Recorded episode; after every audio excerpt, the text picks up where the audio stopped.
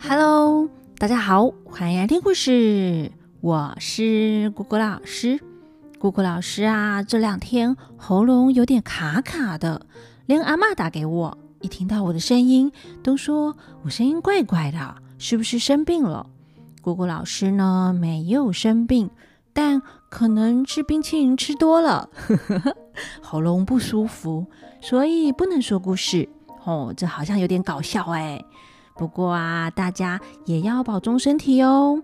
夏天很热，但室内开冷气，内外温差大，很容易感冒。像是早上，姑姑老师一下公车就哈啾哈啾哈啾，连打了三个喷嚏，大概就是温度改变，鼻子痒痒的就打了喷嚏。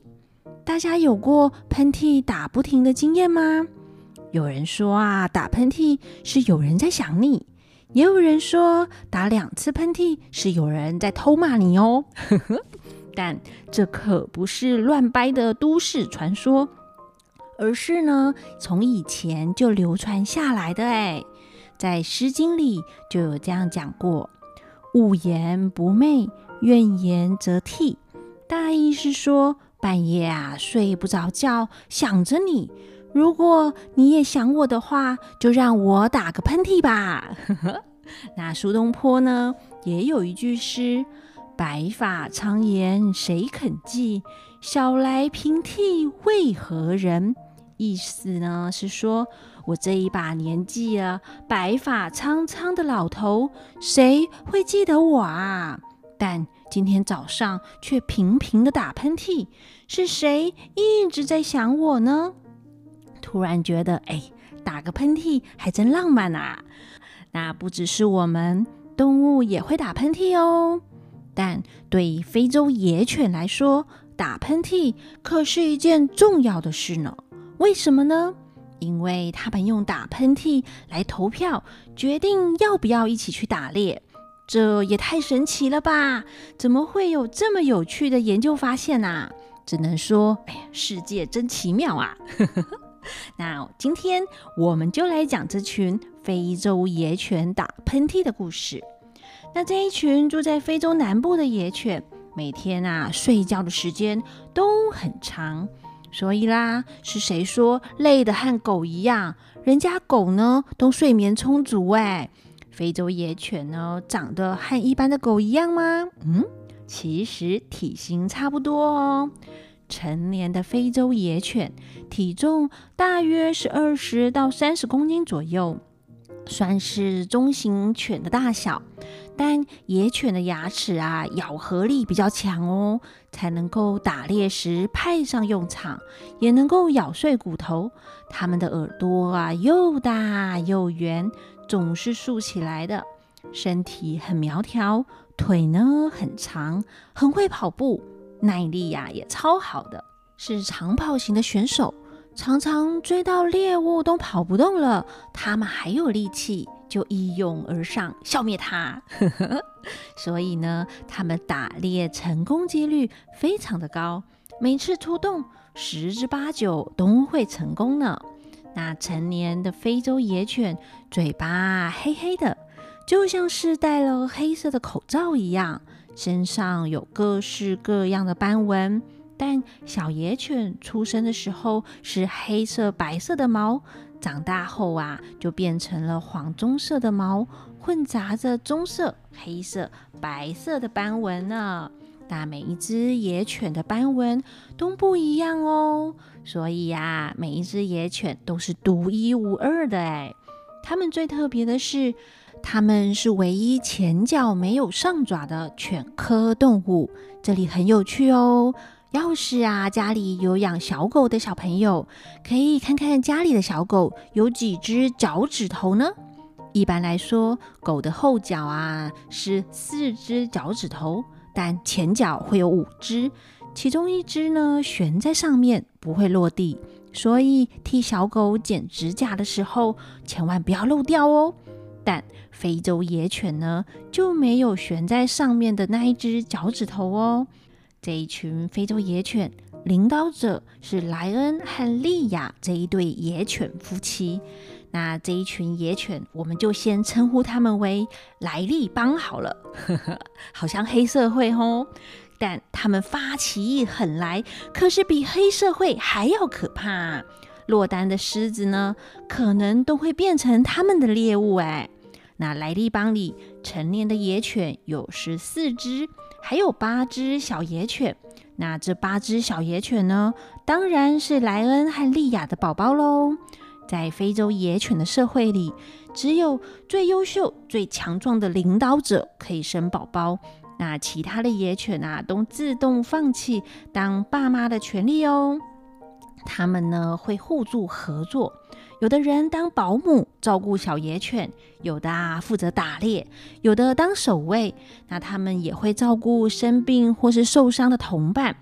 例如，大家去打猎回来后，会把肉呢分给那些受伤或生病的野犬，而且有时候还会帮他们咬一咬，哎，再反刍给小野犬以及群体中那些受伤或是年老的野犬吃。大家知道反刍是什么意思吗？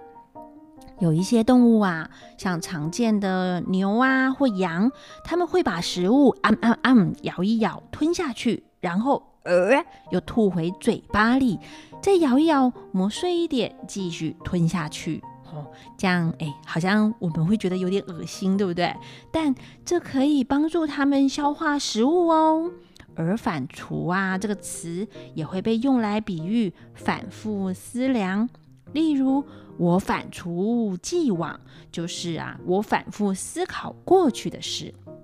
那如果打猎的时候，小野犬也在现场的话，成年的野犬就会让小野犬先吃，然后再自己吃哦，超爱护弱小的呢。